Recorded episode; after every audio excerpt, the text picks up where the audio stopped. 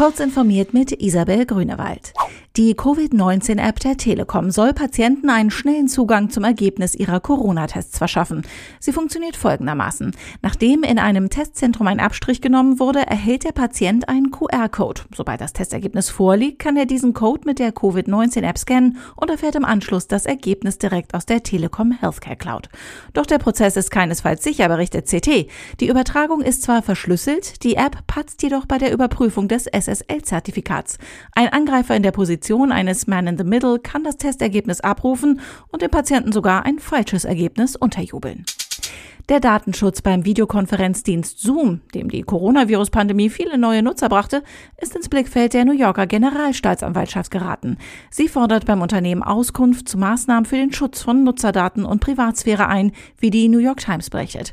Zoom erklärte der Zeitung in einer ersten Reaktion, man werde die geforderten Informationen bereitstellen. Zoom geriet in den vergangenen Tagen immer wieder in die Kritik. So fiel unter anderem vergangene Woche auf, dass die iOS-App des Dienstes einige Informationen über das benutzte Gerät an Facebook übermittelte. Im ersten operativen Flug einer bemannten SpaceX-Raumkapsel sollen später im Jahr zwei US-amerikanische Astronauten, eine US-Astronautin und ein japanischer Astronaut zur ISS fliegen. Das gab die NASA nun bekannt und erklärte, neben den bereits gesetzten Michael Hopkins und Victor Glover wurden Shannon Walker und Soichi Noguchi ausgewählt.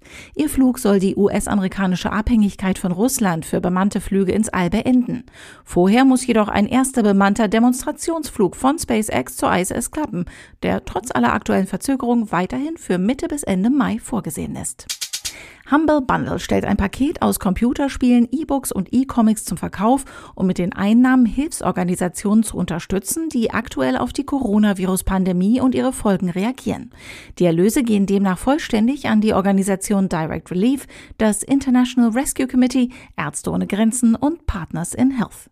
Diese und weitere aktuelle Nachrichten finden Sie ausführlich auf heise.de.